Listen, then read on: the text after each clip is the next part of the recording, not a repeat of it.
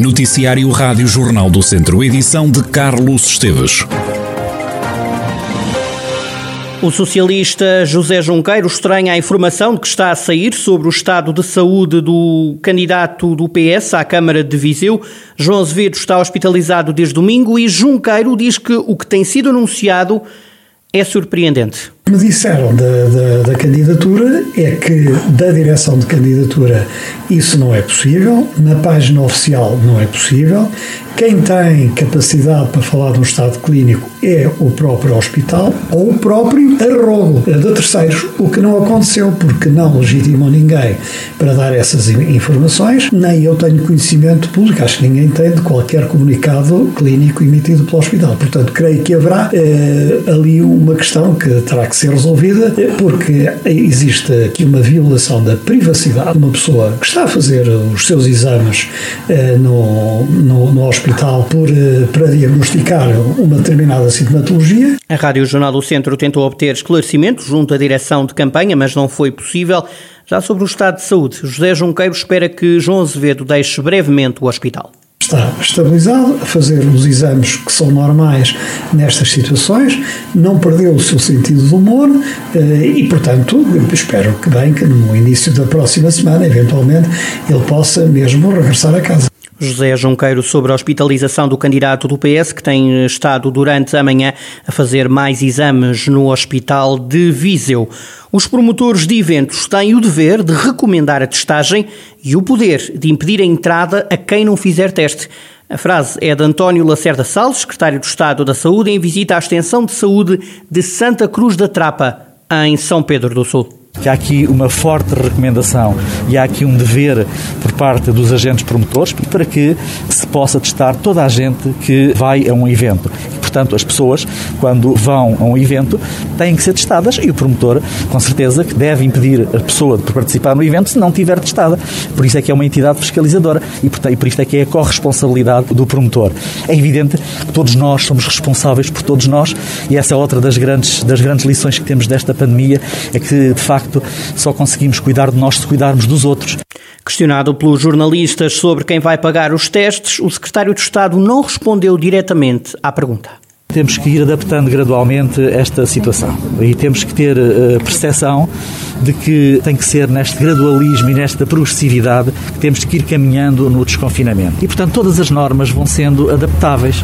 Primeiro temos que começar com alguns números, depois, se a situação for evoluindo favoravelmente, vamos com certeza melhorando estas possibilidades e, por isso, temos que todos perceber, ter alguma tranquilidade, ter alguma serenidade e perceber e garantidamente que os promotores percebem isso e, portanto, uh, penso que uh, essa será a resposta que o Governo terá, que dar em conjunto com os promotores. António Lacerda Salles, Secretário de Estado da Saúde, em visita à região. Nas contas da pandemia, 15 novos casos registados em Viseu, 15 novos uh, infectados pelo novo coronavírus nos últimos dias. Penalva do Castelo tem mais 3 infecções, Nelas e Penedono têm um infectado cada. No total, desde março do ano passado, há registro de pelo menos 29.179 infectados. Destes, 26.752 foram dados como recuperados, a lamentar 658 vítimas mortais. Cerca de mil famílias do Conselho de Tondela foram afetadas pelo mau tempo nos últimos dias. Várias plantações foram destruídas e outras tantas podem não sobreviver se não forem tomadas medidas.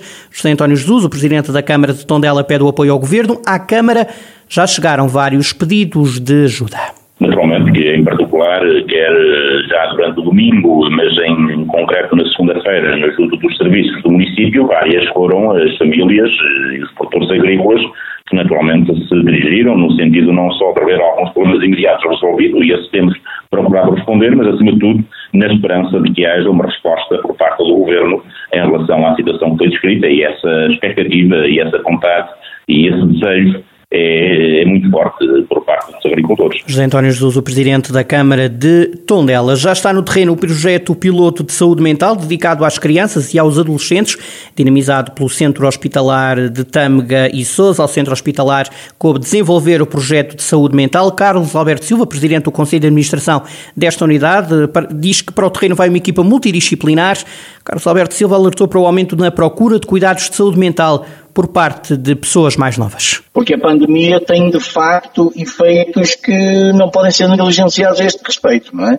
Uh, o ser humano não foi feito para estar enclausurado, para estar fechado, e portanto todas estas situações, desde a telescola, o ensino à distância, de, de, depois desestruturações que surgem com uh, os próprios pais em teletrabalho, depois com dificuldade de, de, de, dar acompanhamento aos filhos, enfim, há um conjunto muito grande de problemas, já para não falar, aquilo que, dependendo um bocado das regiões, e nós somos na nossa região um, um caso enfim, com, com, com, alguma relevância de, de, problemas, desde o alcoolismo, desde, enfim, problemas mais desestruturados, não é? E, portanto, desse ponto de vista, a saúde mental, sim, que é importante neste momento e sim que vai ser ainda mais importante no futuro. Carlos Alberto Silva, Presidente do Conselho de Administração do Centro Hospitalar de Tâmega e Sousa, a mostrar alguma preocupação com o aumento na procura de cuidados de saúde mental por parte de pessoas mais novas. Esta quinta-feira, o município de Viseu apresentou um novo projeto editorial, chama-se Viseu Faz Bem. São 12 cadernos temáticos. A ideia é dar a conhecer os resultados do trabalho da Câmara Municipal desde 2013, a apresentar as perspectivas para o futuro da cidade Jardim. Conceição Azevedo, Presidente da Câmara, fala nas temáticas destes cadernos. Estamos hoje, publicamente, a apresentar um projeto pensado e iniciado pelo nosso saudoso Presidente António Almeida Ricos. Os 12 cadernos editoriais darão a conhecer nas várias áreas da intervenção municipal, o trabalho desenvolvido pela autarquia nos últimos anos. Esta apresentação acontece exatamente com a edição dos dois primeiros volumes, que eh, são eh, os dois volumes dizem respeito ao Viseu Faz Bem no Ambiente e Mobilidade e Viseu Faz Bem na Cultura e Património.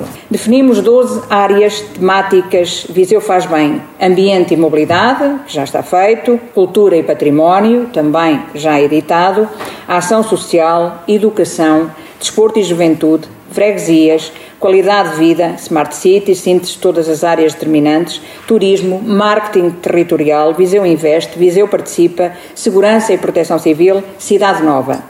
As primeiras edições dos cadernos temáticos ainda foram desenvolvidas durante um mandato do presidente Almeida Henriques. Além de elencarem o trabalho já feito, analisam o que está a mudar na vida do Conselho e quais são as perspectivas para o futuro, com novos projetos, alguns já preparados, outros em fase de concretização. O modelo de gestão municipal adotado assenta numa política de promoção do Conselho que se afirma pela qualidade de vida, mantendo o foco na promoção de uma comunidade feliz. Os primeiros cadernos foram ainda desenvolvidos com acompanhamento muito próximo do nosso presidente Almeida Henriques. O primeiro número, que é o Ambiente e Mobilidade, inclui inclusivamente uma entrevista que na altura ele realizou para o efeito. Estão disponíveis em www.cadernosviseufazbem.pt. As restantes publicações, à medida que ficarem as revistas concluídas, serão também eh, disponibilizadas através eh, do site que já referi.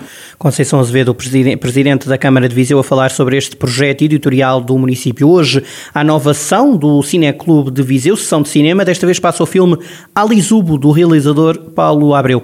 José Pedro Pinto, da, do Cineclube de Viseu, desvenda um pouco do que vai poder ser visto mais logo. As sessões semanais de Cineclube de Viseu continuam às quintas-feiras. Vamos poder ver Alizubo, Paulo Abreu, como sempre, a sessão acontece eh, às 21 horas no auditório da PDJ. E o filme Paulo Abreu é, é um gosto recebê-lo porque nós temos acompanhado bastante próximo o trabalho de, do realizador. Os últimos filmes dele foram I Don't Belong Here e o NYC 1991 e nós temos mostrado sempre com muito gosto o trabalho dele. Este Aliso é um filme que acompanha a transformação da cidade de Lisboa nos últimos anos, no pós-crise, da mudança da paisagem urbana no sentido de turistificar a cidade, não é? Torná-la não tanto uma cidade para os cidadãos, mas uma cidade para os turistas. A partir do ponto de vista de um condutor de tuk-tuks, traça assim uma espécie de visita guiada por esta nova Lisboa e por esta nova estética lisboeta. José Pedro Pinto, do Cineclube de Viseu, e mais um filme que vai poder ser visto a partir das nove da noite, hoje no auditório do IPDJ de Viseu. Fechamos com a construção de um túnel, vai ser construído junto ao escadório de Nossa Senhora dos Remédios em Lamego. O Presidente da Câmara, Ângelo Moura, defende que esta mudança vai permitir canalizar melhor o trânsito naquela cidade, naquela zona da cidade e vai também ajudar a melhorar a acessibilidade ao centro de Lamego. O autarca acredita também que o santuário vai ficar ainda mais monumental. Era um anseio do amigo dos lamecenses há décadas, que finalmente vai ser efetivamente realidade. Feito o procedimento concursal, adjudicada a obra, foi consignada na passada semana e, portanto, estão em curso já todos os trabalhos preparatórios. De que é que se trata? Trata-se efetivamente de devolver ou aumentar, se assim podemos dizer, a monumentalidade do escadório do Santuário da Nossa Senhora dos Remédios. Como é do conhecimento de todos, esta obra é atravessada pela Estrada Nacional número 2, que neste momento, e bem, está a assistir a uma grande afluência de, de, turistas, uma grande projeção. A obra terá um custo de mais de 2 milhões de euros e vai iniciar em breve.